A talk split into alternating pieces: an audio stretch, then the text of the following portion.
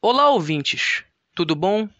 Sejam todos muito bem-vindos ao primeiro episódio do ano e também ao primeiro episódio da quarta temporada do podcast Malcriações. Temporada essa que terá uma dinâmica um pouco diferente das anteriores, pois será uma série de entrevistas com escritores amapaenses, a fim de divulgar tanto os textos quanto as obras já publicadas por eles. Nesse episódio, terei o prazer em entrevistar a escritora Fernanda Rabelo de Souza. Fernanda nasceu na cidade de Macapá, onde reside até os dias atuais. Ela tem 24 anos e em 2019 formou-se no curso de Licenciatura em Filosofia pela Universidade do Estado do Amapá, UEAP, onde atualmente é acadêmica do curso de Licenciatura em Letras em Inglês. Fernanda, seja muito bem-vinda ao podcast Malcriações. Olá, pessoal. Desde já eu quero agradecer o convite do Maurício para estar aqui hoje com vocês nesse podcast muito incrível que é o Malcriações e espero que nós tenhamos uma interação legal. Fernanda, tenha toda a certeza de que essa será uma conversa muito proveitosa não só para mim e para você, como também para todos os outros ouvintes que nos escutam agora de diversas partes do Brasil e do mundo. Então, dando início de fato a essa entrevista com a escritora Fernanda Rabelo, eu gostaria que você, Fernanda, comentasse um pouco a respeito do seu livro, que foi um livro que foi escrito é, no ano passado ao qual eu tive o grande prazer de fazer a leitura antecipadamente a sua publicação, e eu digo antecipadamente porque o livro ainda não foi publicado. A gente sabe que publicar um livro no Brasil é algo muito complicado e é algo, acima de tudo, muito caro. Então, esse problema, né, esse processo de publicação de um livro, é, é um problema encontrado por diversos escritores. Né? O custo para se, se publicar um livro é algo muito alto. É, então, esse é um processo desanimador, é um processo que acaba entristecendo o escritor. É, mas a gente vai falar um pouco mais a respeito disso posteriormente. Nesse momento, eu queria que você, é, Fernanda, falasse sobre é, esse seu primeiro livro, né? Eu queria que você falasse sobre o nome do livro, por que, que você deu esse nome, né? De onde esse nome surgiu. É, queria também que você falasse sobre quantos textos a gente vai acabar encontrando é, nesse livro que você escreveu, que eu já adianto é algo muito complicado de se fazer, porque eu já havia feito essa pergunta para Fernanda antecipadamente. É, logo que eu li esse livro, né, eu achei uma quantidade enorme de textos e foi uma dificuldade até para ela é, fazer a contagem dos textos, porque são muitos textos. Né? E é algo muito legal, porque quem comprar o livro vai ter bastante conteúdo para ler. Então eu queria que você comentasse sobre essa quantidade de textos, né? E também gostaria que você comentasse a respeito é, dos temas que você aborda dentro desses textos que você escreveu para esse livro, né? Que eu já adianto são textos assim belíssimos, muito bem escritos, tá bom? Então eu passo a fala para Fernanda novamente. Bom, Maurício, o título do meu livro é Pensamentos Permeados. A priori, é, essa coletânea de poemas, poesias não tinha um título e devido à necessidade, né, de nomeá-lo para poder entrar em contato com a editora, eu pensei, meu Deus, e agora? Parece que foi muito mais difícil nomear o livro do que escrever todas as poesias. E eu falei, bom, são pensamentos permeados de outros pensamentos, é, reflexões e tudo mais, e permeados de sentimentos e emoções, e não consegui pensar em outra coisa, e acabou que ficou esse nome. E acabou que ficou um nome legal, né? E que faz jus ao, aos escritos e ficou pensamentos permeados. No livro terão um pouco mais do que 70 poesias, e desde a minha graduação, a minha primeira graduação, eu tinha uma preocupação que era em ser sucinta e direta, né?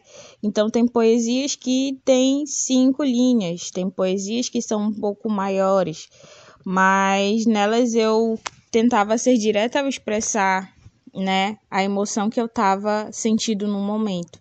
Então, ali você vai encontrar poesias sobre o amor, poesias sobre o controle, né? Poesias sobre coisas que eu admiro, como por exemplo, elementos da natureza, como a chuva, a noite, vai encontrar diversas temáticas que acabam tocando o coração humano, né? E não somente de pessoas mais jovens, como pessoas mais velhas também. Eu acredito que, assim como muitas pessoas, eu encontrei na, na escrita um consolo, né? Um confidente e para o papel eu podia contar muitas das minhas é, tristezas e alegrias. Então, acaba que nessas poesias tem muito disso, né? De problemas e sentimentos que a gente passa ali desde a adolescência, vai carregando pela juventude. Então, por isso que eu digo que é algo interessante, não somente para pessoas mais maduras, como para pessoas mais novas também. Olha só que ponto importante esse que a Fernanda acabou de tocar na última fala dela, né? Ela falou um pouco a respeito do tamanho dos poemas, né? E ela disse que ela tenta ser o mais direta possível na hora de escrever. E que por tentar ser direta, ela acaba escrevendo alguns textos curtos, né? Eu particularmente não acho que escrever textos curtos seja algo ruim. Muito pelo contrário, eu acho que quando a gente escreve um texto é, pequeno, um texto curto, a gente acaba passando muito mais sentimento com ele. Esse texto ele fica o mais próximo possível do que a gente estava sentindo naquele momento, né? E o que eu tenho percebido é, durante esses anos que eu tenho publicado poemas na internet é que os textos curtos eles têm muito mais interação e muito mais aceitação por parte dos leitores é, do que os textos longos, né? Então, já que a gente falou um pouco sobre os textos da Fernanda já, né? É, nada melhor do que ela mesma fazer a declamação de um dos poemas dela. O poema que ela vai declamar agora se chama Essas não são apenas cartas vazias. O poema que eu quero compartilhar com vocês agora se chama Essas Não São Apenas Cartas Vazias. E antes de começar ele, eu queria fazer um comentário. É, existe uma música que eu gosto, e com a letra do Vinícius de Moraes, que diz que para fazer um bom samba, com certeza é preciso um bocado de tristeza. E eu acredito que a tristeza ela acaba sendo um, a motivadora ou a norteadora de muitas das nossas escritas, né? Para quem escreve. E eu pensei bastante nisso quando eu fui escrever esse poema e agora eu vou recitar ele para vocês. Para você escrevi o que de mais fluido havia em mim, palavras, versos e algumas de minhas tristezas sem fim, que aos poucos pareciam abrilhantar-se. Como pode abrilhantar algo triste? Você poderia perguntar-se. E eu, da forma mais simples, respondi: é só em poesia transformar-lhe. Seja falando sobre os seus olhos grandes e viçosos, ou sobre os seus fios de cabelos negros, ou seja, ainda descrevendo a mim, que tanto te desejo em segredo. Se fosse apenas pelas suas formas, bochechas ou pelas linhas do teu corpo, poderia eu ainda considerar-me um pouco louco, mas é pelo teu cheiro, modo de agir e de falar, pelo teu doce sorriso e pelas palavras que a mim leva a desvandar. Essas são palavras de alguém que muito sente e pouco é visto, de alguém que olha e escuta e por fim escreve de forma bruta como é admirar parte do paraíso.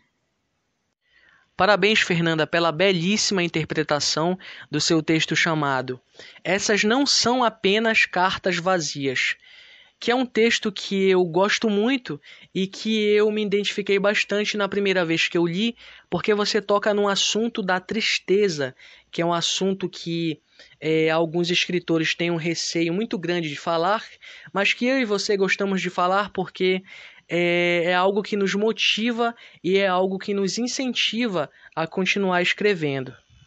Eu gosto muito desse poema também, porque nele você cita é, o ato de transformar algo ruim, como sentimento de tristeza, em algo bom e bonito, que no caso seria a poesia. E isso eu já havia citado no meu primeiro livro. É, eu digo que o ato de escrever tornou-se a minha melhor terapia. Ou seja, eu transformava aquele sentimento de angústia, aquele sentimento de ansiedade, aquele sentimento de medo, de insegurança, em algo bom. E esse algo bom e bonito era a poesia. Bem, essa foi só a primeira declamação da Fernanda nesse episódio. Ainda haverão outros dois momentos em que ela vai fazer outras declamações de outros poemas que estarão presentes no livro dela. Mas agora nós vamos mudar um pouco de assunto, né? É, eu queria fazer uma pergunta para Fernanda, né? Fernanda, o que você tem lido nos últimos meses? O que você costuma ler é, nas suas horas vagas? Eu acredito que as minhas leituras elas têm sido bem poucas, né, e direcionadas. É, por exemplo, pela manhã ou pela noite, quase todos os dias eu tento ler um capítulo da Bíblia, já que eu sou cristã, né? E a gente tem ele como um manual, como um incentivador, ela, né, no caso, a Bíblia. E uma das minhas outras leituras alternativas no momento tem sido um escritor chamado Haruki Murakami, que é um escritor japonês pelo qual eu me apaixonei nos últimos anos. E ele segue uma linha meio existencialista nas escritas dele, né? E eu curto muito isso. Ele tem muita influência do Kafka, tem muito do simbolismo também nas obras dele.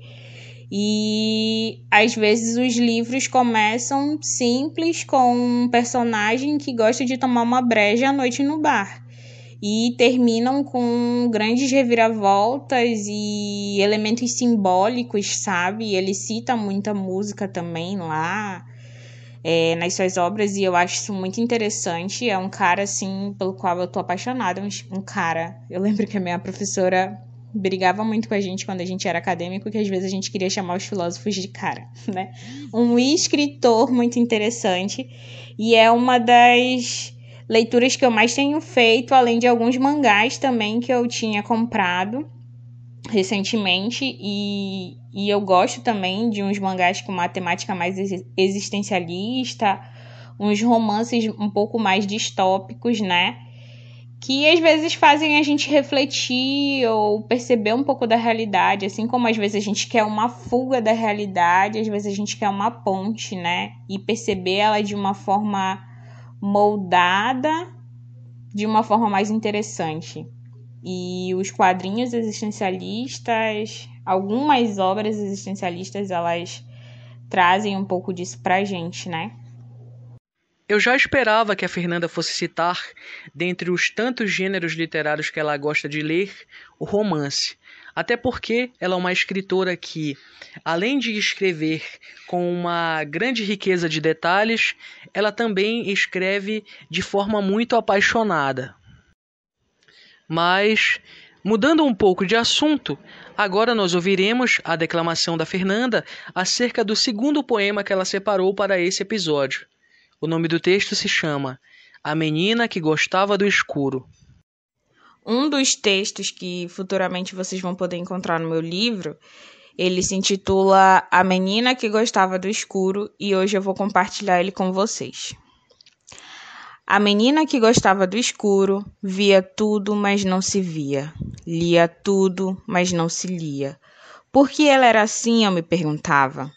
A garota que gostava do escuro tinha medo do claro, escondia-se do trabalho que era descobrir a si mesma. Abre as cortinas, eu dizia a ela. Por mais cansativo que seja, nada melhor do que sair do escuro e procurar a clareza da falta de solidão. Não fica triste, não. porque essas cortinas podem ser abertas e fechadas também. Parabéns, Fernanda, pela maravilhosa interpretação do seu texto chamado A Menina que Gostava do Escuro. Certamente muitas pessoas irão se identificar com ele. E agora, sem perder tempo, vamos à terceira e última declamação feita pela Fernanda para esse episódio. O nome do texto se chama O que acontece nem sempre é o que é. Esse terceiro poema que eu vou compartilhar com vocês hoje, ele é muito significativo para mim. Durante uma aula de filosofia, na verdade, uma pausa de uma aula de filosofia, eu estava ouvindo Midware, é uma música do Joe Beving, que é um pianista, e numa epifania esse poema chegou até mim. E eu vou compartilhar com vocês hoje. E eu acho, inclusive, algo cômico é que eu acho muito cult a forma como esse poema surgiu. Nos outros, ou eu estava extremamente alegre, ou extremamente triste, ou confusa quando eu escrevi. E nesse eu estava lá ouvindo música clássica e num, numa epifania acabei escrevendo. Né? Mas vamos lá que eu vou apresentar ele para vocês. Eu venho e vou com minha voz eu grito. Como posso explicar tudo que eu sinto? Sentimento ardente inexplicável, como um simples labirinto. É uma espécie de vício. Eu subo, eu desço, eu corro, mas não encontro nada, apenas seus escombros numa velha escada. Me pergunto que corpo é este, para onde foi e o que o acometeu. Que mal te sucede? Acaso seria eu? Como posso explicar o que me prometeu? Agora é simplesmente esperar e ver em que merda tudo isso vai dar. Se eu me apaixonei, o erro foi meu. Nada acaba porque nunca aconteceu. E essa primavera nunca irá chegar, somente a fria geada me tocar. Nada, nada, nada pode acabar, pois isso na verdade nunca aconteceu. Sofro, sofro, sofro por alimentar e acabo de a uma conclusão chegar. O mal que existe aqui sou apenas eu. Vocês acabaram de ouvir o texto. O que acontece nem sempre é o que é de autoria da escritora Fernanda Rabelo. Agora, fazendo um breve comentário acerca do texto chamado O que acontece nem sempre é o que é, de autoria da Fernanda, é, eu gostaria de comentar um pouco a respeito, porque esse texto, é, como ela bem cita né, anteriormente, é, ele mostra uma terceira forma de inspiração. Né? E isso era uma pergunta que eu queria ter feito para ela no início do episódio. Eu queria ter perguntado para ela o que costuma inspirá-la, né? Só que ela meio que sem querer já respondeu isso é, nas suas falas passadas, né? Ela disse que ela tem duas formas extremas de escrever. Ou ela escreve quando ela está muito feliz, ou ela escreve quando ela está muito triste. No entanto, nesse poema específico, ela disse que ela não estava é, tomada por nenhum desses extremos, mas um sentimento ou um pensamento é, surgiu do nada e inspirou ela a escrever esse texto. E o interessante disso, e que eu me identifiquei bastante com o que a Fernanda falou, é que eu escrevo quase que da mesma forma que ela. Eu escrevo quando estou muito feliz e entusiasmado, escrevo quando estou triste e chateado com alguma coisa, mas eu também escrevo quando a inspiração vem de momento, né? Tanto é que no próximo livro que eu vou publicar, no meu terceiro livro de poemas, é, terá uma série com 10 poemas onde eu vou publicar textos que foram escritos na hora, assim que a inspiração surgiu. Essa série que eu citei há pouco se chamará Escritos Momentâneos e fará parte do meu terceiro livro de poemas chamado Reflexões que eu consegui eternizar. E com isso, chegamos ao fim do primeiro episódio da quarta temporada. Eu vou deixar esse momento agora para que a Fernanda faça as suas considerações finais. Bom, pessoal, eu gostaria de agradecer a todos vocês que ouviram o podcast agradecer também ao Maurício que me convidou para essa oportunidade hoje. Eu sou muito grata por ter conhecido ele, por poder trocar figurinhas, por poder receber conselhos que são maravilhosos. E é isso aí. Espero que vocês se interessem por ler as minhas poesias. Futuramente, se Deus quiser, nós teremos um livro. Por enquanto, eu vou estar publicando ainda mais poesias no perfil que o Maurício vai divulgar para vocês. Fernanda, eu que agradeço a sua maravilhosa participação aqui nesse primeiro episódio da quarta temporada do podcast Malcriações e quero agradecer imensamente a todos os ouvintes que nos escutaram nesse primeiro episódio e que nos escutarão é, nos episódios futuros. Vocês, leitores e ouvintes, podem contribuir para a publicação do primeiro livro da Fernanda através da doação de qualquer quantia para o Pix fernandarabelo847 gmail.com. A Fernanda está no Instagram como Souza Escritos. Por lá você poderá encontrar outros textos escritos pela autora. É isso, pessoal. Muito obrigado por terem ficado até o final e até o próximo episódio.